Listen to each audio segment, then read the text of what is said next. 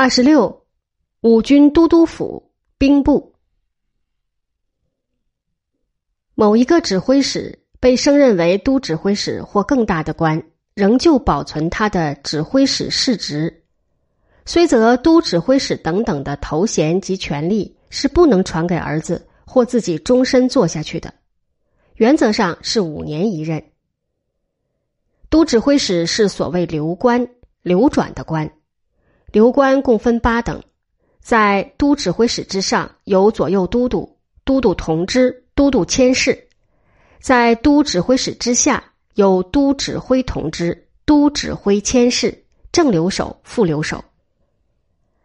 那时候，洪武年间，明朝还没有所谓总兵，也没有专任的提督。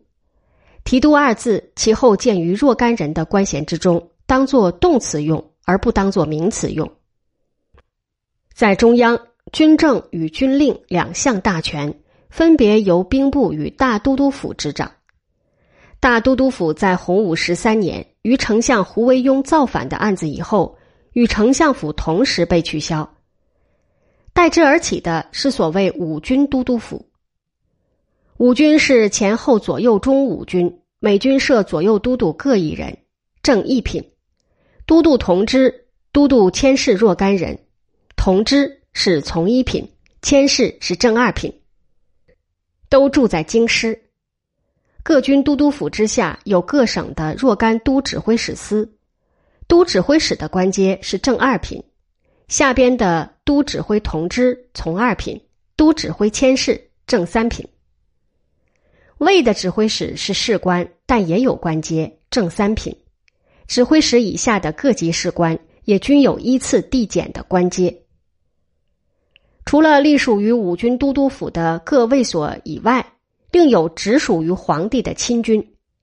亲军在洪武年间共有十二个卫，其中以锦衣卫最重要。明成祖把亲军扩充到二十二个卫，称为上二十二卫。兵部在丞相一职未被废除以前，属于以丞相为主管的中书省，其后与别的五个部。吏户礼行宫只属于皇帝。兵部设正二品的尚书一人，掌天下五位官军选授检练之政令；设左右侍郎各一人，正三品，作为尚书的辅佐。这三人的官阶均及不上五个军的都督府的左右都督，他们是正一品。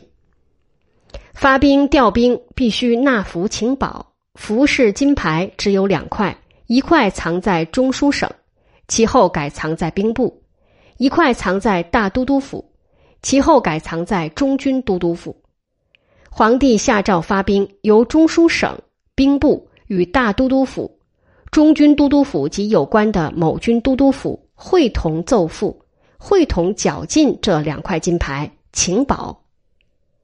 请保是请求发给走马符牌，然后分遣使者。